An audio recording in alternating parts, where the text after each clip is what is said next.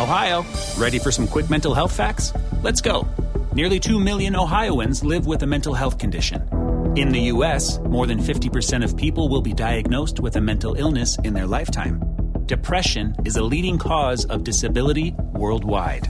So, why are some of us still stigmatizing people living with a mental health condition when we know all of this? Let's listen to the facts and beat the stigma. Ohio, challenge what you know about mental health at beatthestigma.org.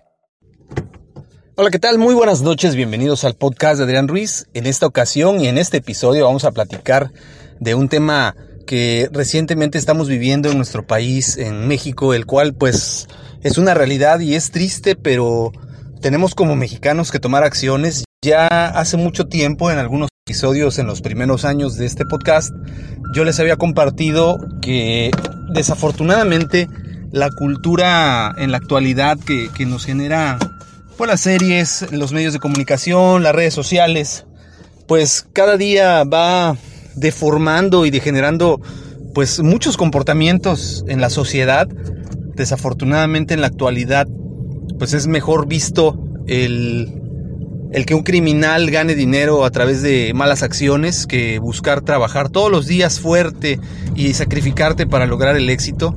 Eh, vemos series eh, en, las cadenas de televisión que hacen apología del delito, que exaltan el narcotráfico, el crimen, y lo ponen como algo aspiracional.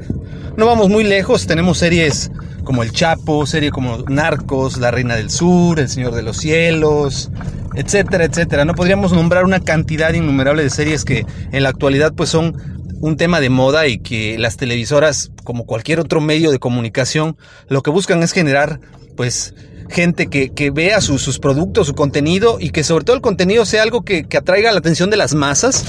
Y en la actualidad pues las masas lo que quieren ver es el morbo de este tipo de series, que es una realidad. Yo recuerdo en los años 80, pues era la moda las series policíacas, todas aquellas series en donde se exaltaban los valores de los policías, el policía bueno, el policía rudo, el policía que cumplía con su deber, el, eh, aquella eh, aquellos valores de justicia que se perseguían por parte de los protagonistas. Y tenemos series como MacGyver, como Magnum, eh, y, así podemos nombrar también muchísimas series que en los años 80 y parte de los 90 pues se fueron eh, llenando los televisores de, de, las casas de muchas de las personas de aquel entonces.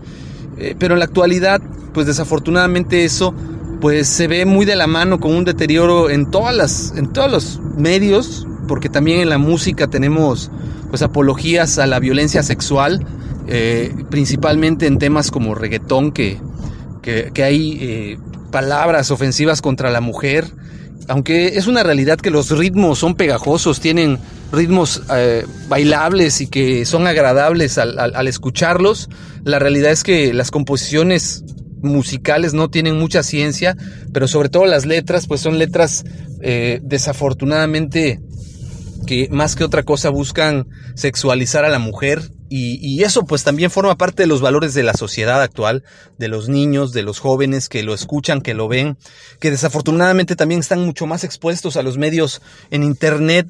Internet en la actualidad se ha vuelto una plataforma en la que tú puedes ver lo que tú quieras, eh, en, de cualquier contenido, de cualquier tipo de, de, temática y desafortunadamente pues esto genera que, repito, la sociedad pues empieza a perder la brújula de hacia dónde van, hacia dónde vamos. Y recientemente estamos viviendo casos muy altos de feminicidios en el país, estamos viviendo casos incluso de secuestro y robo de infantes y asesinato de niños inocentes.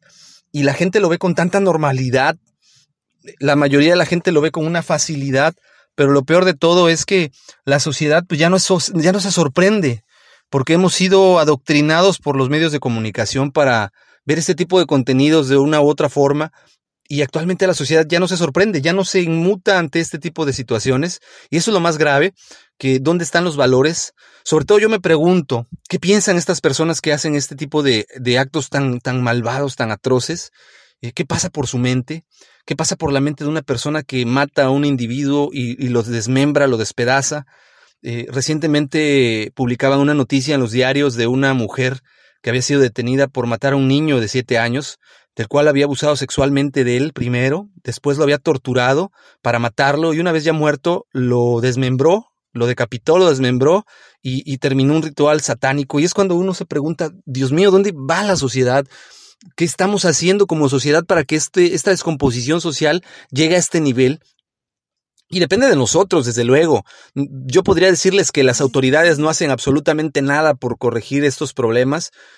Y, es parte de su responsabilidad, pero nosotros como individuos tenemos que, cuidar eh, los valores que se enseñan en casa, los valores que hay en la escuela, eh, con qué tipo de gente se juntan nuestros hijos o nos juntamos incluso nosotros, qué tipo de contenido vemos en nuestras casas, qué tipo de libros, revistas o videojuegos permitimos que nuestros hijos consuman, porque en la actualidad, repito, la, violencia se ha normalizado tanto que eh, hay niños que conocen temas de, de, este índole y, y, no se preocupan, no se inmutan. Yo me acuerdo cuando era pequeño, eh, era difícil que, mis padres o que mi familia me permitiera ver este tipo de contenidos, pero en la actualidad le hemos perdido mucho el, el pues no miedo, vamos a hablarle el sentido común de los padres de cuidar a los hijos y la enajenación de las redes sociales también ha sido parte importante para que esto suceda.